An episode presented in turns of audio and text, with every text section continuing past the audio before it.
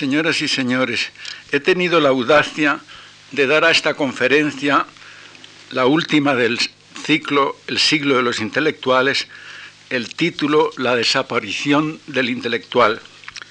Por supuesto, no me refiero a todos los honrados trabajadores que tienen profesiones que pervivirán en el siglo entrante y que se suelen denominar intelectuales. Mi título no pretende, desde luego, ser una amenaza de paro laboral permanente para ellos.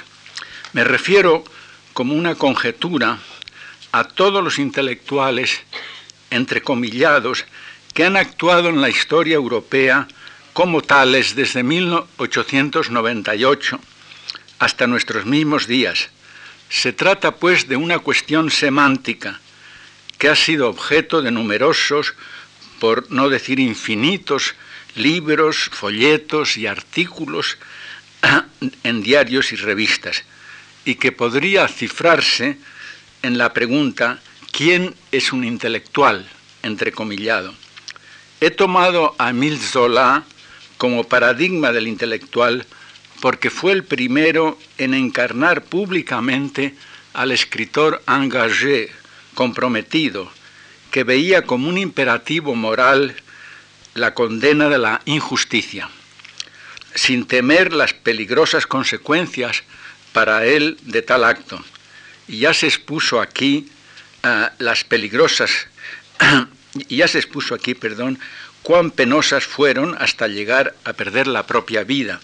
En suma, Zola fue el compendio del desprendimiento, virtud primera del intelectual. Hasta hace poco antes de 1828 había sido un novelista con ambiciones artísticas de orden casi épico, retratar a la sociedad francesa de la segunda mitad del siglo XIX, y con ambiciones materiales que se vieron realizadas gracias al éxito nacional e internacional de algunas de sus novelas. Zola era así en 1828 un escritor de ingresos sustanciales, con tres casas, una de ellas en un buen barrio de París, y con, ahorros de 100.000 francos oro. Ah, y cabría calificar su gesto de 1898 como la negación misma de la condición social a la que había ascendido con su metódico laborar de 30 años, la de ser un burgués, que podía incluso disfrutar el privilegio de tener una casita, como se dice en México, extraconyugal. ¿Verdad que no había alcanzado la pertenencia a la venerable Academia Francesa, a pesar de haberlo intentado varias veces. Recordemos de paso que los académicos, todos menos uno, Anatole France, se declararon contrarios a la revisión del asunto Dreyfus. Zola no se proponía, al publicar su famoso artículo condenatorio del alto mando del ejército francés, tirar la casa por la ventana pero sí sabía que sus adversarios, que se multiplicaban cada día, estaban dispuestos a aniquilarlo, lo que finalmente lograron. La segunda virtud del intelectual, al modo de Zola, sería la valentía moral y hasta también la física, no siempre alcanzable, pues hay miedos que podríamos llamar congénitos. Por ejemplo, en el presidente Azaña, la valentía moral superó con muchas creces a sus temores físicos. En este siglo de horrores sin cuento han sido abundantes los ejemplos de intelectuales con la profunda valentía que les ha convertido en héroes de su tiempo, particularmente en los países donde ha imperado el régimen del terror. Recuerdo además a un tranquilo profesor sevillano que en días sangrientos de 1936 se, acercó al poeta Jorge Guillén, su profesor, ah, diciéndole al oído algo tembloroso, Don Jorge, viva la muerte natural. Era su irónica forma de protestar contra la violencia reinante. Otros lo hicieron, también en estos días lo hacen en infortunados lugares del mundo, de viva voz y a veces pagando con sus vidas. Ah, la compasión sería la tercera virtud del intelectual, que podría describirse como la pitié, la piedad, con las siguientes palabras de Descartes. La piedad es una especie de triste mezclanza de amor y buena voluntad hacia los que vemos sufrir algún mal del que los consideramos indignos. Cito el diccionario de filosofía de José Ferrater Mora, cuya amistad fue una, una fortuna para mí en tierras de América. Quizás la compasión corresponda en términos actuales al sentimiento solidario de la vida. Para Zola, que se indignaba con los críticos y lectores que lo veían como un novelista realista, con propósitos ideológicos revolucionarios, el móvil suyo lo repetía una y otra vez en Germinal, en Germinal, era la charité, la caridad de evidente raíz religiosa, aunque no de origen eclesiástico. Por cierto, recuerdo de mi infancia en Tenerife a unos amiguitos que tenían nombres para mí misteriosos. Uno de ellos se llamaba justamente Germinal.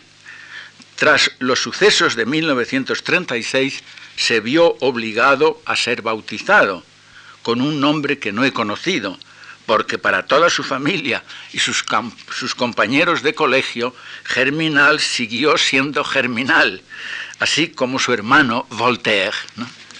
Eh, el ser independiente, o más precisamente insobornable, es a mi entender la cuarta virtud del intelectual, que determina la actitud suya frente al poder, a todos los poderes existentes en su tiempo. Un profesor de filosofía francés, adorado por generaciones de estudiantes en el Liceo Enrique IV de París, condensó en el título de uno de sus libros más leídos su, aparente anarquismo, El ciudadano contra los poderes, apuntemos que Alain, seudónimo de Émile Chartier, 1868-1951, pertenecía al Partido Radical, el más importante durante años de la Tercera República, y al que quiso vanamente dotar de un preciso ideario. Pero Alain creía que el intelectual debía mantenerse fieramente apartado de las instituciones, que, como la Iglesia Católica, entre otras, coartaban la libertad personal. Por supuesto, Alain apoyó muy vigorosamente la separación de la Iglesia y el Estado, que tanto alteró la vida francesa a comienzos del siglo. Recordemos que Alain colaboraba en los periódicos, tanto diarios como revistas, con sus legendarios propos ah, entre aforismos y charlas de café, que seguramente Antonio Machado, que estaba en París a principios del siglo, tuvo presente en el memorable Juan de Mairena.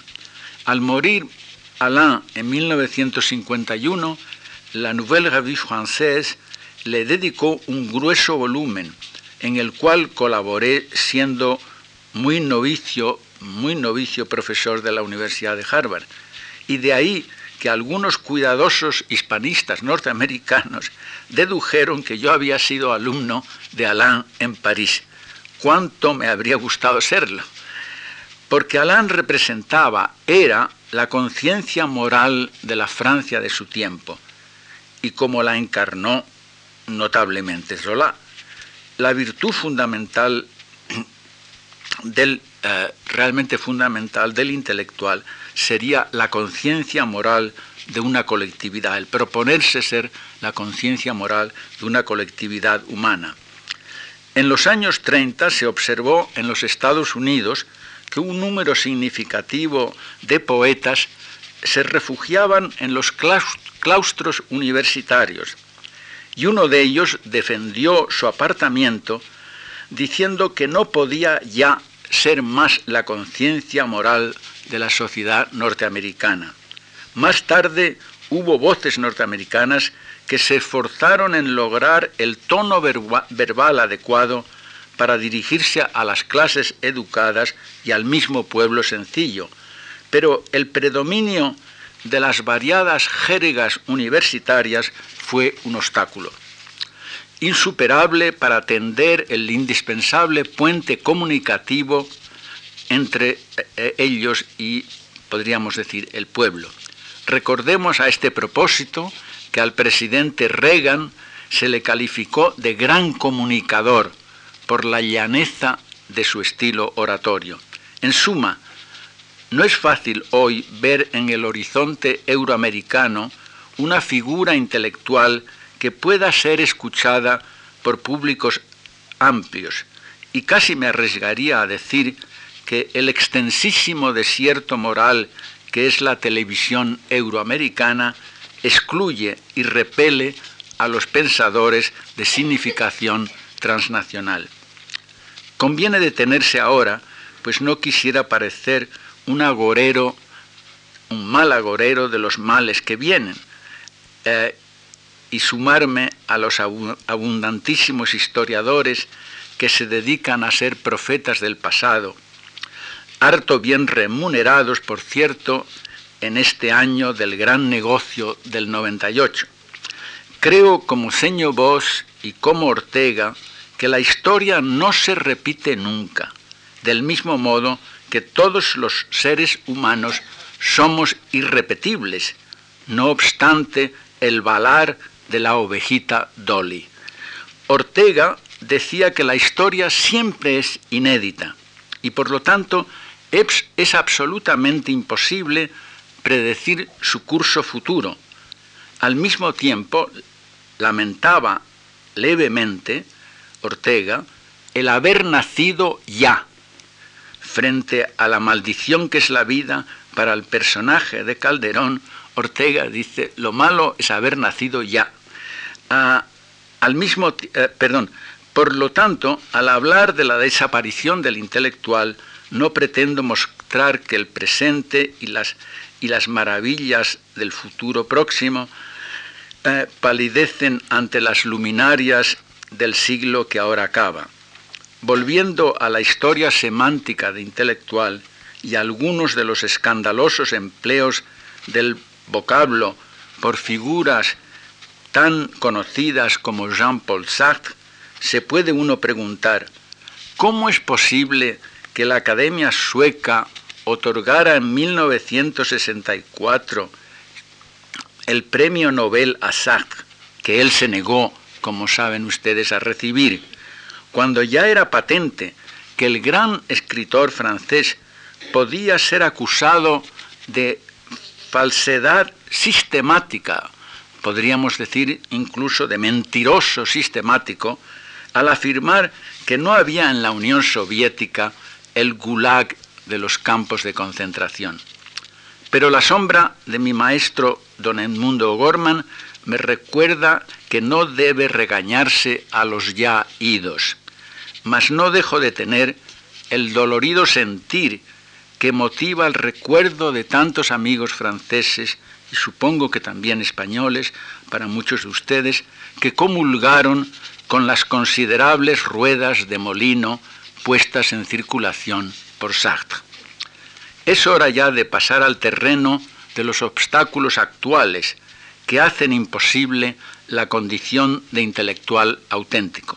Primero, debe advertirse que al no contar en la lengua española con el, vocablo inglés scholar, de origen medieval, escolar, pero aplicada a los maestros más que a los estudiantes, es más difícil fijar una linde precisa en torno a intelectual. Grandes profesores de mi universidad, Harvard, son admirados y respetados como escolares y como científicos, pero no serían presentados como intelectuales. En cambio, a un gran economista, el profesor Galbraith, no se le ocurriría a ninguno de sus colegas de Harvard calificarle de escolar, mas sí podrían llamarlo intelectual. Hace algunos meses sentí que algunos de los oyentes, en un acto de homenaje al profesor e, e intelectual eh, Pedro Laín, me atreví a indicar que el recién fallecido profesor de física teórica de Harvard, premio Nobel en su día, el profesor Purcell, era un admirable científico, un admirado científico, pero la calificación de intelectual en su caso habría sido una disminución universitaria. Por supuesto, en toda la Europa latina, así como en la América Latina, el vocablo y el concepto de intelectual adquirieron una singular ampliación semántica en boca de los agentes de la Unión Soviética desde el principio de la década 1931-1941.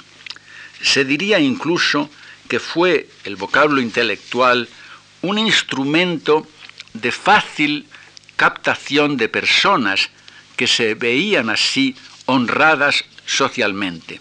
Y claro está, en la Europa de la posguerra, 1945-1975, era una distinción figurar en los infinitos manifiestos, particularmente los que protestaban por algún frecuente disparate norteamericano, que ahora desgraciadamente trae a la memoria de muchos el sangriento esperpento del general Pinochet. Mas lo que ha degradado la condición de intelectual ha sido sobre todo la llamada economía de mercado, o si se prefiere, el, supuesto neoliberalismo que fue semánticamente consagrado en España eh, con gran indignación mía por ser España la tierra del socialismo liberal por ciertos dirigentes sindicales, opuesto en sencillos términos tradicionales, poderoso caballero es don dinero. Efectivamente, se ha cumplido en la Europa de raíces católicas, o sea, contraria a la usuria y análogas ocupaciones de judíos y conversos, la realización de la equivalencia de Max Weber, pero al revés. El neocapitalismo no es tanto hijo del protestantismo como hijo del catolicismo. ¿Y cómo puede resistir un sociólogo o un psicólogo las múltiples tentaciones que le ofrecen los caballeros de don dinero? A veces, paseando por el tan grato paseo de Recoletos, a pesar del, delirio acústico paralelo, eh, me detengo ante la muy original estatua de don Ramón del Valle Inclán y recuerdo su orgullosa sentencia, el escritor tiene el ayuno. Ah, ¿Quién podría afirmar hoy así su independencia cuando le espera una familia a la moderna en el vasto suburbio de Madrid? Y llegamos al más reciente obstáculo para el aspirante a intelectual, la globalización del planeta. Quizás algún día no lejano, la CNN invite con regularidad a cráneos privilegiados, como los llamaba don Ramón, para disertar urbi et orbi sobre el universo mundo. Pero me temo que no sería fácil encontrar intelectuales con la, con la capacidad comunicativa del presidente Reagan.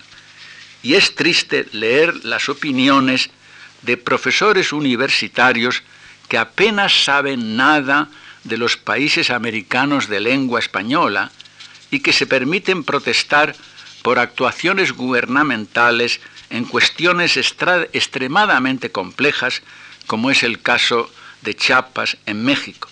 Y de manera personal quiero recordar que fue el, el gobierno del presidente Cárdenas, un gobierno del PRI, quienes nos acogieron de forma sumamente generosa y humanitaria, a los que sin su intervención hubiéramos podido caer en las prisiones nazis. Y a este propósito me es imperioso corregir un disparate del diario El Mundo en la entrevista eh, publicada el lunes, en la entrevista conmigo, y en la cual su autor, Ramón, Rubén Amón, reproduce muy fielmente nuestra grata conversación. Pero bajo la fotografía hay un recuadro que supongo de ordenador ajeno al que manejara el joven Amón, que me hace decir la monstruosidad siguiente. Malraux fue uno de los primeros en convencerse de que Estados Unidos representaba el mal. aquello, aquellos que, de ustedes que estuvieron presentes aquí hace una semana exactamente, recordarán que para Malraux el mal, con mayúsculas, era la Alemania de Hitler, no podía ser otra cosa. Eh, en otro terreno, debo confesarles también mi indignación por cómo se está explotando monetariamente y falseando con frivolidades británicas heredadas del frívolo de don Salvador de Madariaga la historia española de 1936. Me refiero concretamente al libro, lamentable si los hay, del profesor Preston, Las Tres Españas de 1936, premiado con 10 millones de pesetas por la editorial que lo ha publicado. Al profesor Preston, que pasó 10 años o más haciendo la biografía del general Franco, mostrando que practica la historia que puede llamarse comercial, se le podría hacer el reproche que el intelectual argentino Alberdi, de quien hablé aquí hace 20 años, le hacía a su compañero de generación Sarmiento, de quien también hablé aquí hace 20 años, eh, sobre el famoso libro de Sarmiento Facundo, sobre un sangriento eh, tiranuelo del interior de la Argentina. Cito, usted Sarmiento no ha enseñado a amar la libertad reseñando tan puntualmente los actos sanguinarios de Facundo Quiroga. La cordialidad de los amigos de esta fundación me han hecho sentirme at home, en mi hogar, aquí, y he hecho probablemente una conclusión un tanto inapropiada para esta casa. Debo decir, para terminar, que hace 20 años me escuchaba mi hijo, Carlos Marichal, y pensaba estar aquí el martes pasado para festejar los 50 años que cumplió ese día, pero por obligaciones docentes en el Colegio de México, la antigua Casa de España, fundada por el general Cárdenas para los españoles llegados a México en 1939, no pudo venir. Muchas gracias a todos ustedes y espero poder contestar las, preguntas, que tengan a bien hacerme. Muchas gracias.